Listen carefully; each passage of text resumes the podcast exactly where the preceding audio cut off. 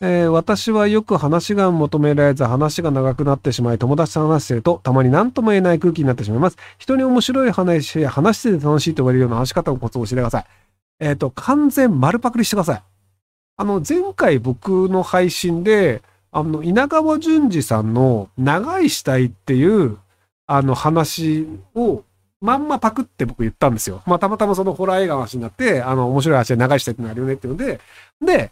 あの、まあ、聞いた人、それなりに面白い話だったと思うと思うんですよ。そのばあさんがガッてやつね。で、あれ、別にあの、その僕のオリジナルではなくて、あの稲川淳二さんのストーリーなんですよ。なので、その稲川淳二さんのストーリーをちゃんと覚えて、で、毎年夏ぐらいになると、なんかみんなでこう、じゃあ怖い話とかねえの？みたいな時に、あ、怖い話あるよって言って、その自分が知ってる怖い話を出すと、大体、あ、すごい面白いってなるんですよ。っていう感じで、別に怖い話でもいいし、面白い話でもいいんですよ。あの、えっ、と、滑らない話っていう、あの、松本人志さんがやってる番組なんですけど、で、あれでそのなんか、あの、割と本当に滑らない面白い話みたいなのちょこちょこあるので、それ丸パクリするっていう。で、別にその自分の話かのようなアレンジをする必要はなくて、あの、滑らない話って番組知ってるっていうのは知ってる知ってるみたいなので、あれであの、河本さんの話聞いたみたいなので、え、どんなやつ？っていうので、その河本さんが犬飼ってた話みたいなのをすると、やっぱ面白い話なので、割と受けるんですよ。っていう感じで、その持ちネタを丸パクリして、あの、一時一個同じようにするっていうのを、あの、ひたすら真似すればいいんじゃないかなと思うんですけど。要はその、面白い話を自分で作ろうとか、面白い話し方をしようみたいなのって難しいんですよ。その、大して面白くない話を、すげえ面白く聞かせるっていう、千原ジュニアさんみたいな話術があるんですけど、あれはやっぱセンスなので、なので、面白い話を面白く話す人の丸パクリする方が、素人は全然楽です。あ、よくわかったね、これ。あの、今、このね、僕が何の話をしてるかっていうのがね、あの、分かった人があるんですけど、あの、タロ吉の話なんですよ。あ、タロ吉流れちゃった。これか。あの、その、河本さんが話した、すべ、あの、滑らないやつが面白かったっていうのが、あの、タロ吉の話なんですけど、あの、タロ吉河本で検索してみてください。はい。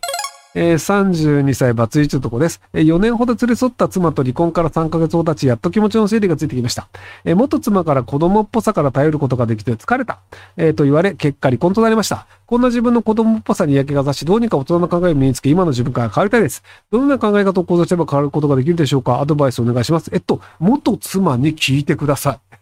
あなたの何が子供と多いのか僕はわかりません。で、問題は自分の何かしらの問題を解決するというのを自分自身でやれないことです。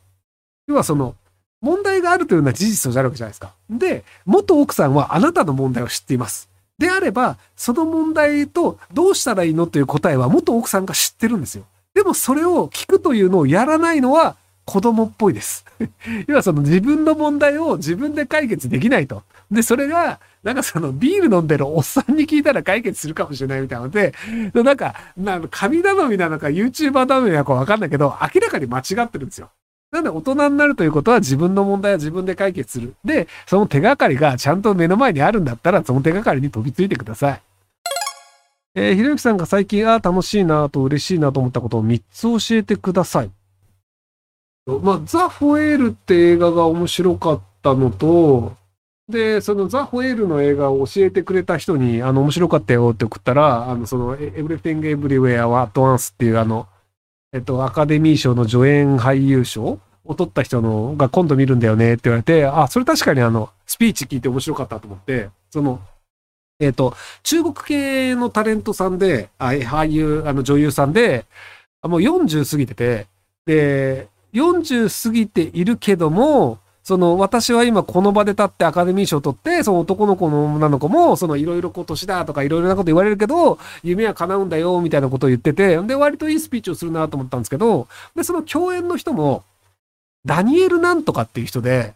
あの、グーニーズっていう、あの、1980年代にできた映画があるんですよ。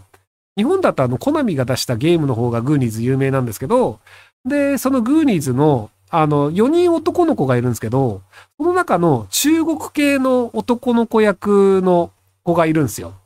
で、その子がベトナム系、マイキーじゃない、あの、マイキー主人公の白人なんだけど、中国系で、その男の子はもともとベトナム生まれで、ベトナム戦争で、なんか1年ぐらい難民として香港にいて、で、それであのアメリカに渡ってグーニーズに出たっていうので、その子役で一応売れたかと思いきや、その後全く売れなかったんですよ。まあ一応ちょこちょこ出てるんですけど、で、そのおじさんがまたその40になって、その40代のおばさんと、50かな、あのおじさん。50のおじさんが主人公で、そのコメディアクション映画っていうのに出るっていうので、で、そのなんか人生の機微を表現する映画なんですよね。その自分の人生ってひょっとしたらこうなってたかもしれないよねっていう。あ、インディ・ジョーンズに出てるのね。はい。なので、その、まあ、人生っていろんな選択肢があって、で、この選択肢でこうしてたらこうなったかもしれないよね、みたいな、いろんな選択肢があるんだけど、その、良い選択肢を取らなかった結果、こうなったよね。でも良い選択肢という人生もあるよね、みたいなところが、まあ、あの、こう、えっと、脳内で繋がる的な、まあ、ストーリーなんですけど、っていうので、その、すごいダメな生活をしてるそのアメリカのその中国系の人で、その税務署とかに行って、お前こんな経費降りねえよって怒られるみたいな、その本当にしょうもない感じなんですけど、でも人生っていろいろあって前向きに生きれる部分あるよね、みたいなのが、そのストーリーと、あとその役者の人生もそうなんですよ。その本当ちょっと、あ、この人たち今まで苦労してきて、やっぱり売れてない役者だよねとか、で、その娘の女の子も、あのすごいいい顔してるんですけど、やっぱ小デブで可愛くないんですよ。